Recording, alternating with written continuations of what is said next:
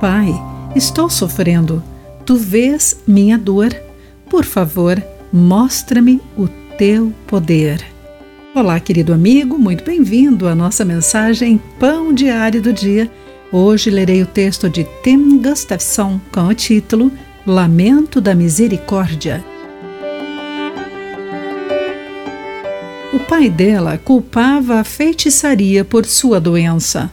Era AIDS quando ele morreu, sua filha Mercy, de 10 anos, ficou ainda mais próxima de sua mãe.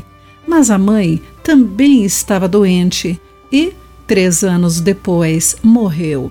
A partir daí, a irmã de Mercy criou os cinco irmãos. Foi quando Mercy começou a escrever um diário de seu sofrimento. O profeta Jeremias também registrou sua dor. No sombrio livro de Lamentações, ele escreveu sobre as atrocidades cometidas a Judá pelo exército babilônico. O coração de Jeremias ficou triste pelas vítimas mais jovens.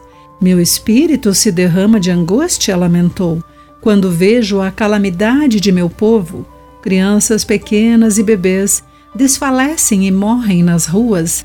O povo de Judá tinha o histórico de ignorar a Deus, mas seus filhos também estavam pagando o preço. Morrem lentamente nos braços maternos. De acordo com o livro de Lamentações, capítulo 2, versículos 11 e 12. Poderíamos esperar que Jeremias rejeitasse a Deus diante de tal sofrimento. Porém, ele pediu aos sobreviventes: derramem como água o coração diante do Senhor. Levantem as mãos em oração e supliquem por seus filhos. É bom, como Mercy e Jeremias, derramar o nosso coração a Deus. O lamento é uma parte crucial do ser humano. Mesmo quando Deus permite a dor, ele chora conosco. Como somos feitos à sua imagem, ele deve se lamentar também.